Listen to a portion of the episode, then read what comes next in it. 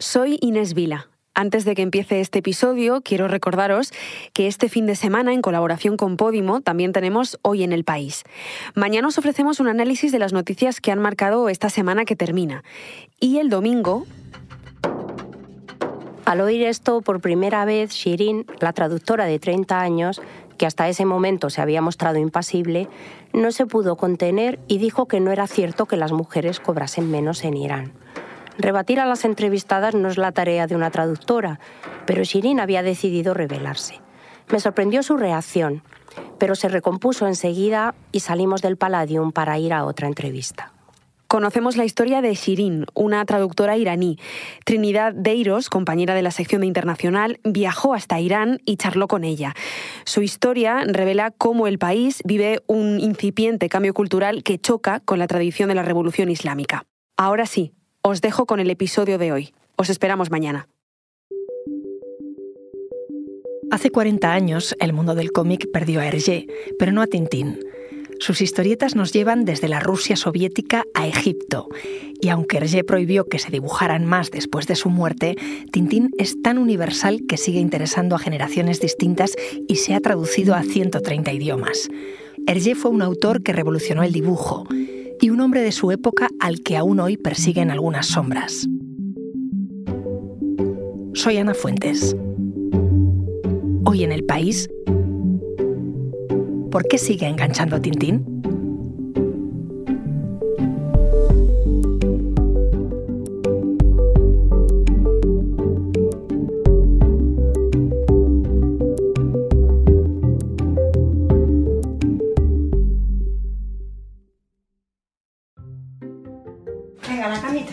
A ver, chicos, ¿qué queréis leer?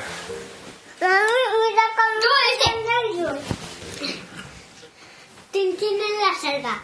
Muy bien. Pues mira, ¿os acordáis de cómo empieza? No, Que se sube, aquí está Tintín, que se está subiendo a un tren y le están diciendo, Araña matinal, todo va mal. araña matinal, todo va mal. ¿Eso quién lo dice? Tintín. Bueno, y se suben al tren y Tintín dice, hasta la vista, hasta pronto. Y Milú dice, guau, guau. Y entonces entran en un barco. Hola Álvaro, ¿qué estamos escuchando? Pues ese soy yo leyendo un Tintín con mis hijos antes de dormir, que es una cosa que hacemos mucho últimamente. Álvaro Rigal es mi compañero del diario y experto tintinólogo. ¿Qué edad tienen tus hijos? Mis hijos son muy pequeños, tienen 5 y 3 años, o sea, no, tienen edad de leer Tintín para nada. Pero un día en casa de mi madre encontraron los que eran míos de, de cuando yo era pequeño y les encanta verlos. Y bueno, tiene gracia porque es que realmente yo empecé igual. O sea, yo iba a casa de mi abuela cuando era pequeño, me dejaban con ella y yo cogía los que eran de mis tíos entonces. Así que están leyendo los que eran tus cómics de pequeño. Esto pasa de generación en generación. Sí, eh, yo creo que pasa por varias cosas, ¿no? Primero porque, bueno, la parte puramente gráfica, lo, visual. Hergé es el principal exponente de un estilo que es lo que se dio en llamar la línea clara, que es un estilo muy limpio. Él empezó en blanco y negro y cuando dio el salto al color, él tenía clarísimo que los colores tenían que ser lisos, sin sombras, sin degradados. Él tenía una postura como muy firme sobre esto conceptualmente, estéticamente, y, y, bueno, él lo explicaba con sus propias palabras, él decía más o menos, para un niño el jersey de Tintín es azul. ¿Por qué iba a tener que ser azul pálido por el lado que da la luz o azul oscuro por el otro si es el mismo jersey? Y bueno, aparte de lo visual, obviamente está su talento contando historias, ¿no? el, dinamismo, el ritmo que tienen las aventuras. Además, los temas esenciales son muy universales. O sea, tiene la amistad, la lealtad, la defensa del débil. Tiene también muchos gags cómicos. Siempre, todos los cómics tienen siempre partes de golpes, de caídas, una cosa muy, muy física, que, que eso es atemporal, ¿no? Con Hernández y Fernández, con el propio Capitán Haddock. Muchas más cosas. Además está Milú, que a los niños les, les encanta. Un perrito no, no pasa de moda nunca. Y ahí mira, le han puesto una corona de rey a Milú. Está muy contento.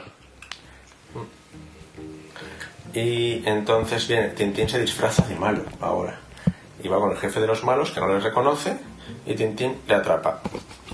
Le ata a un árbol y le lleva con la policía. Vienen todos los policías y detienen a todos los malos. El del perro es un personaje que lo vemos también en, los cómics de Asterix, que tiene Edefix. o los hermanos Dalton de Lucky Luke, que tienen a Ratanplan, ¿no? No falla con los niños pequeños. Y con los niños más mayores, otro tema que es clásico y que a mí me encantaba es el aspecto un poco como detectivesco, que tienen muchas historias como de resolver misterios. Eh, por ejemplo, saber cómo habían robado el cetro de Otocar, ¿no? El cetro de Otocar, ese misterio me lo tienes que contar. Bueno, para los que no lo conozcan, El cetro de Otocar es una historia de 1938 en la que Tintín viaja a un pequeño país centroeuropeo que se llama Sildavia, que está sufriendo la amenaza de, como de ocupación por parte de una potencia que se llama Borduria, que se la quiere anexionar. Borduria tiene un líder que es Mustler, los agentes que son la Guardia de Hierro. Eh, eso de 1938, anexión, Guardia de Hierro, suena un poco a la Alemania nazi, ¿no? Efectivamente, sí, eh, tal cual. O sea, toda la historia está contando tal cual el expansionismo nazi de esos años, cuando Alemania se acababa de anexionar Austria, la ocupación de los Sudetes. A ver, yo esto es algo que de niño no lo veía, lógicamente, ¿eh? Pero bueno, hace unos años estaba haciendo un viaje por el castillo de Loira y, fui a visitar el castillo de Cheverny, que es el castillo en el que se inspiró Hergé para hacer el castillo de Moulinsart. Y ahí había una tienda de cosas de Tintín y me compré un libro fabuloso que se llama Tintín, el sueño y la realidad, de Michael Farr. Y ahí te va contando todos los paralelismos de los libros con acontecimientos eh, históricos, con los lugares, con los personajes reales. Y fue como, yo pensaba que me lo sabía bien y, no me había enterado de nada, los tengo que leer todos. O sea que hay muchos paralelismos. Sí, sí, sí, sí. Una vez que te pones a buscar información es increíble. O sea, está el, está el siglo XX entero ahí. Por ejemplo, no sé, para que lo veas, en el Loto Azul, por coger uno del principio, que es de 1934, tienes tal cual la invasión japonesa de Manchuria. Tal cual que hubo protestas diplomáticas y presiones de la Embajada de Japón en Bélgica por el cómic en aquel momento. En La oreja rota es la guerra del Chaco entre Paraguay y Bolivia, además hablando del papel de las petroleras americanas y británicas para explotar los recursos de Sudamérica. Veinte años más adelante, 1954, el asunto tornasol es la Guerra Fría. O sea, dos países intentando hacerse con los secretos militares del otro, además que incluyen como avances científicos letales. Y 20 años más, si quieres, 1976, Tintín y los pícaros. Eso es claramente remite mucho a, Fidel Castro en Sierra Maestra, a los Tupamaros de Uruguay, ese tipo de movimientos de guerrilleros, ¿no? Te estoy diciendo los más evidentes, porque podríamos estar repasando todas las referencias durante horas, porque era muy minucioso con las ambientaciones. Y, para esas ambientaciones eh, recorrió el mundo. Fue eh, a todos esos lugares, la Unión Soviética, China, Egipto. Que va, que va. Eh, fue muy poco viajero, un poco como Julio Verne, que te contaba el mundo desde su casa. No me digas. Y aún así creo que se movió más que, que que solo empezó a viajar cuando ya había cumplido los 50 años y había publicado ya casi toda su obra. Él se documentaba mucho sobre los lugares a los que enviaba Tintín, pero a través de fotos, de revistas, de libros. Sí que es verdad que para algunos cómics se desplazó a los escenarios que retrataba, pero sin irse muy lejos. Para la Isla Negra a Inglaterra o a Suiza para el asunto Tornasol, pero nada de cruzarse el planeta por selvas, océanos y desiertos, como hacía Tintín. Álvaro, los primeros cómics de Tintín hoy son polémicos, sobre todo mm, Tintín en el Congo, porque se ha dicho que era racista. ¿Tiene sentido interpretarlo así? Efectivamente, a los primeros cómics de Tintín les acompaña siempre una cierta polémica, sobre todo a los tres primeros, que son Tintín en el país de los soviets, Tintín en el Congo y Tintín en América que hay que entender que son historias que ya hizo cuando tenía veintipocos años, que iban saliendo a tiras en un periódico sin ninguna intención de perdurar y que no tenían el nivel de documentación que sí que tuvo después y que efectivamente están llenas de clichés y de estereotipos muy burdos, sobre todo si los vemos con ojos de hoy. Claro, era la visión que había en el ambiente al que él pertenecía, que era un entorno pues conservador, católico, en una Bélgica que era una potencia colonial en África en ese momento. Son libros a los que él más tarde se referiría como errores de juventud. Cambió bastante pronto esto. Ya cuando él empieza a preparar el loto azul, él conoció a un estudiante chino de su edad, se llamaba Chang Chong-yen, y se hicieron muy amigos. Y gracias a la ayuda y a la influencia de, Chang, ese cómic no solo es muy fiel retratando la China de la época, sino que además supuso un cambio radical en la forma en la que él representaba otras culturas. De hecho, él convierte a Chang en personaje. Al principio, eh, Tintín lo salva de morir ahogado y él se sorprende de que un blanco lo haya ayudado. Y los dos se cuentan los prejuicios que los occidentales tienen de los orientales y viceversa y se acaban riendo de lo absurdos que les parecen y se hacen amigos. Y ya un poco ese respeto y esa sensibilidad fue la tónica general en el resto de su obra, como se ve, por ejemplo, en el Perú del Templo del Sol. Tú hace poco entrevistaste al que está considerado el mayor biógrafo de Hergé, Benoit Peters, em, y te contaba en esa entrevista, que la leí, que su vida y su obra van ligadas. ¿No es atrevido a afirmar eso? Eh, ¿Qué aspectos se pueden ver de la vida de Hergé en, sus libros? Eh, Peter Sever es un escritor francés que ha tenido mucho éxito como guionista de cómics, ha hecho varias biografías, ensayos, entre ellos una biografía de Hergé que es con la auténtica referencia en la materia por el nivel de investigación y de detalle que tiene. Él le conoció a Hergé, se vieron varias veces, hablaron mucho. De hecho, la última entrevista que dio antes de morir eh, fue una conversación muy larga con él. Y lo dice muy claro, eh, no es, no es que hiciera un cómic autobiográfico, pero su vida está ahí, escondida de forma indirecta. El título de la biografía va por ahí también. Se llama Hergé, hijo de Tintín, porque él dice que aparte de ser el padre de Tintín, su creador, también él fue transformado por todo lo que las aventuras de Tintín trajeron a su vida. Ajá. El caso más evidente es precisamente el de su amistad con Chang Yong-jen, que, le cambió su forma de trabajar, pero también su forma de mirar el mundo. Hay más aspectos que reflejan bien a en, en sus libros. Por ejemplo, ¿no te has fijado, Ana, que ninguno de los protagonistas tiene familia? Pues, pues ahora que lo dices, sí. Es verdad que nunca aparece nadie más que Milú, importante para Tintín, ¿no? Hergé decía una frase, medio en broma, medio en serio. Él decía, no todo el mundo tiene la suerte de ser huérfano. Y Tintín sí, tiene esa suerte. Eh, la verdad es que la infancia de Hergé no fue muy feliz. Su padre estaba siempre ausente y su madre tenía una enfermedad mental, no estaba diagnosticada, sería algún trastorno bipolar o maníaco depresivo. Bueno, simplemente decían como que la mujer no estaba bien. Y luego Peters, por lo que él ha investigado y sobre todo basándose en la correspondencia privada de Hergé, apunta que es probable que sufriera algún episodio de abuso sexual por parte del hermano pequeño de su madre, que vivía con ellos. Y toda esa infancia dura eh, tiene algo que ver con el hecho de que Tintín no parezca ni un niño ni un adulto, no se sepa bien qué edad tiene. Sí, nunca se sabe bien, ¿no? Por un lado, parece adolescente, pero luego sabe pilotar aviones. Esa indefinición es un poco la forma que tenía de salir del marco impuesto de la escuela, la familia, la institución. De hecho, todos los personajes que luego va encontrando pues son todos solteros. No solo solteros, no tienen padres, no tienen hijos, no tienen pareja. Cuando se instalan en el castillo de Moulinsart, Tintín, Haddock y Tornasol, cada uno tiene su territorio, no se mete en el de los otros, y cuando alguna vez aparece una familia, como la de Serafín Latón, es una auténtica catástrofe. Supongo que otro paralelismo eh, entre la vida de Hergé y Tintín es que Hergé trabajaba en un periódico y Tintín es periodista. Bueno, el periodista, a ver, ahí yo creo que tenemos que sacar un poco a la gente de, ese error. ¿eh?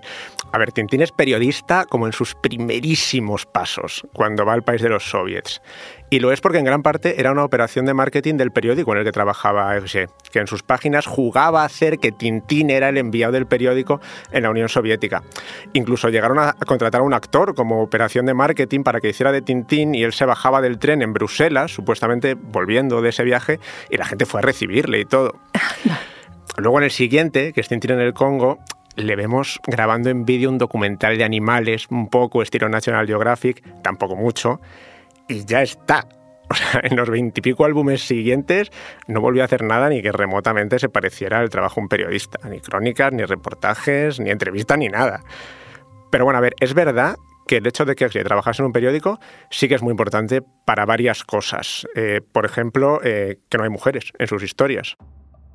Eso sí que no lo entiendo, que tiene que ver una cosa con la otra, que fuera reportero eh, con que no haya mujeres en los cómics de Tintín.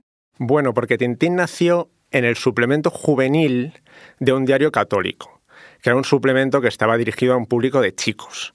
Y ahí una representación de una chica guapa, joven, se hubiera percibido como algo como que no encajaba, ¿no? como un cierto riesgo de pensamientos impuros. Pero la realidad es que luego en su vida personal eh, no tenemos nada que nos haga pensar que fuera misógino, que no le gustaran las mujeres.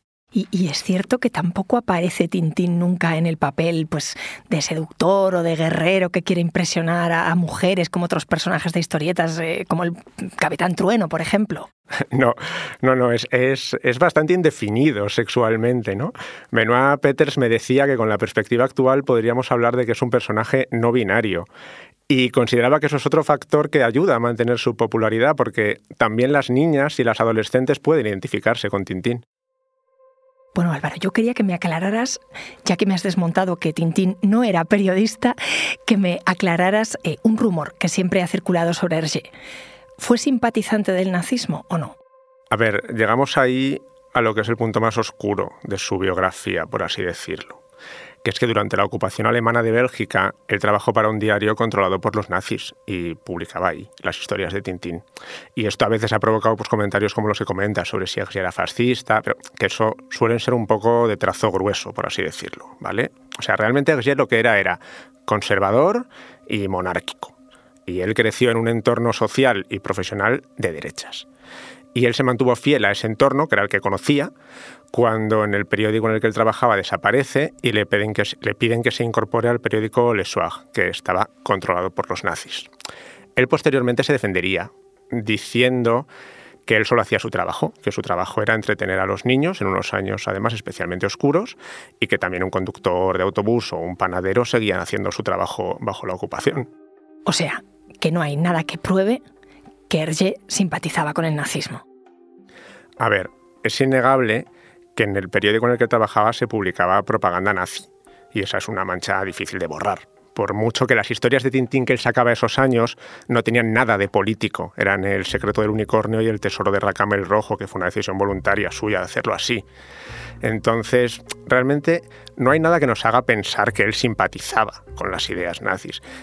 La prueba es que, de hecho, después de la Segunda Guerra Mundial, la depuración de colaboracionistas en Bélgica fue bastante dura y hubo periodistas de Le Soir, de ese periódico en el que él trabajaba, que fueron encarcelados o incluso fusilados por ser propagandistas de los nazis.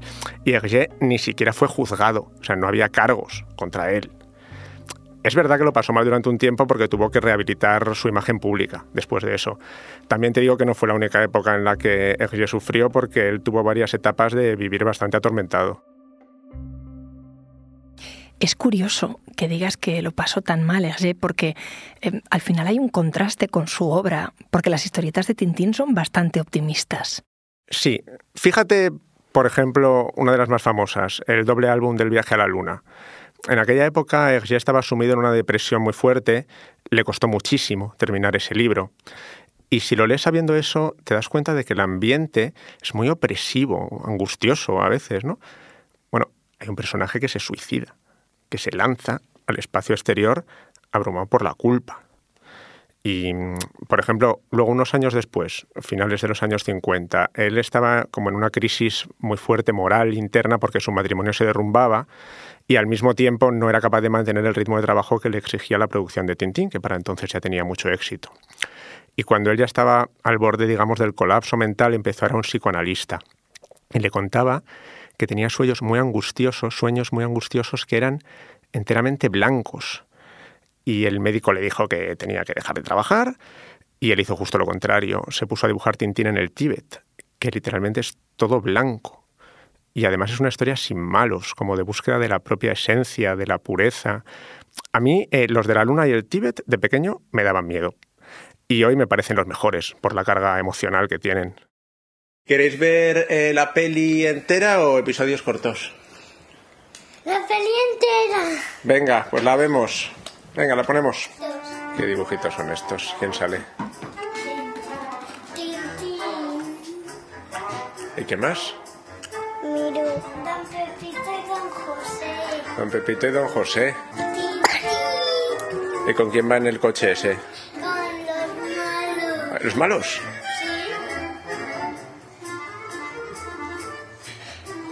Menos mal que no va solo Tintín, ¿eh? Aquí estabais los niños y tú con Tintín, pero en película.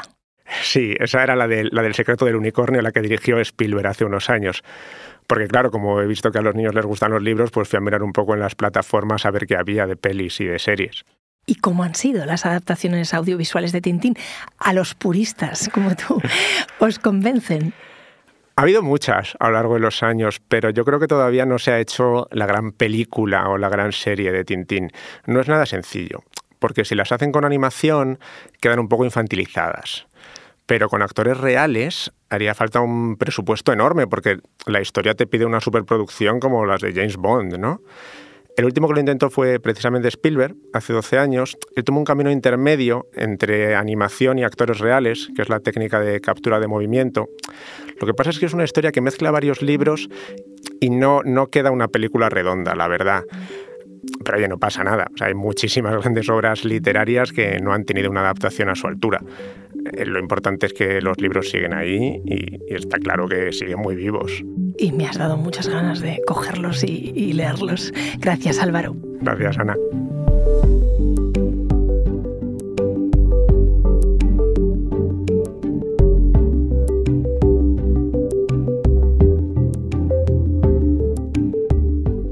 Episodio lo ha realizado y dirigido Silvia Cruz La Peña. La edición es de Ana Rivera. Las grabaciones en terreno son de Álvaro Rigal. La grabación en estudio de Nicolás Chabertidis. Y el diseño de sonido de Camilo Iriarte. Yo soy Ana Fuentes y esto ha sido Hoy en el País. Mañana volvemos con más historias. Gracias por escuchar.